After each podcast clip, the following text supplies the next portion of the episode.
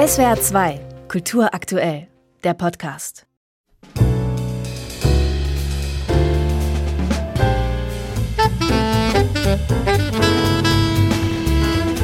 Susanne Alt mit hinreißender Energie ihr Saxophon zum Klingen bringt, hat man das Gefühl, mitten in einer Live-Session dabei zu sein.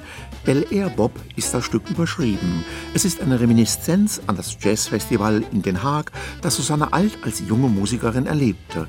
Nach den Konzerten im Kongresszentrum sei die Jazzgemeinde immer geschlossen in das Bel Air Hotel gegenübergezogen, erzählt die Künstlerin. Das Tolle war, dass immer in der Nacht hat da die Jam Session stattgefunden und die Jam Session, die ging zum Teil, also meistens bis zum Frühstück.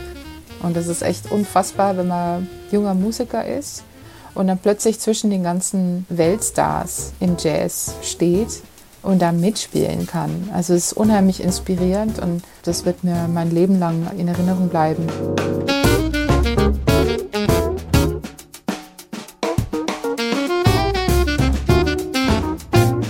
1996 gewann eine junge, hochbegabte Musikerin aus Würzburg den Siemens Jazz Förderpreis, packte ihren Koffer und ging zum Studium in die Niederlande.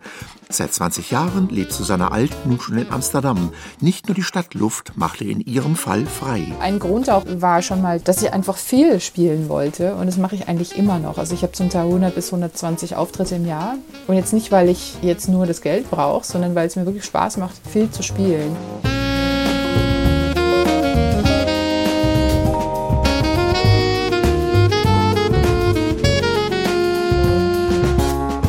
Den gewaltigen Input, den Susanne Alt über die Jahre sammelte, hat sie zu einem schillernden Album verarbeitet. Mit Schwung verneigt sie sich zum Beispiel vor dem legendären Trompeter Roy Hargrove, mit dem sie bis zu dessen frühen Tod befreundet war. Dann steht das eigene im Mittelpunkt.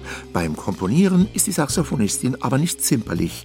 Ist eine Idee nicht tragfähig, wird sie kurzerhand gelöscht.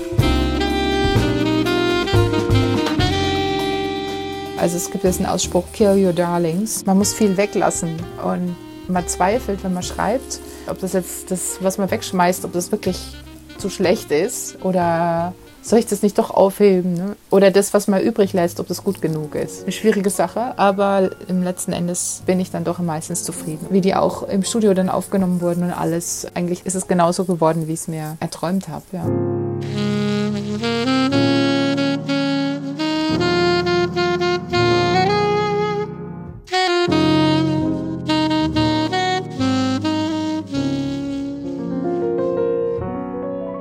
Produziert wurde das Album Royalty for Real in einem Tonstudio in New York. Dort konnte Susanne Alt problemlos ihre Lieblingsbesetzung aktivieren, so etwa den Jazzpianist James Hurt. Der ist in der Lage, mit wenigen Akkorden einen fliegenden Teppich für die Saxophonistin auszurollen. Für die herausragende Studiosession hat Susanne Alt ihr Ensemble jedenfalls phänomenal inspiriert. Die hatten aber großes Interesse und haben sich gefreut, mit mir zusammenzuarbeiten und denen hat die Musik gefallen. Also wirklich gut vorbereitet, geplant, zwei Tage geprobt und dann einfach ins Studio.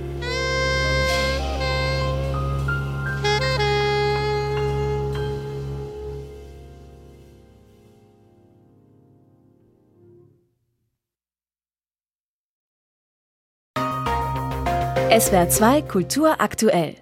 Überall, wo es Podcasts gibt.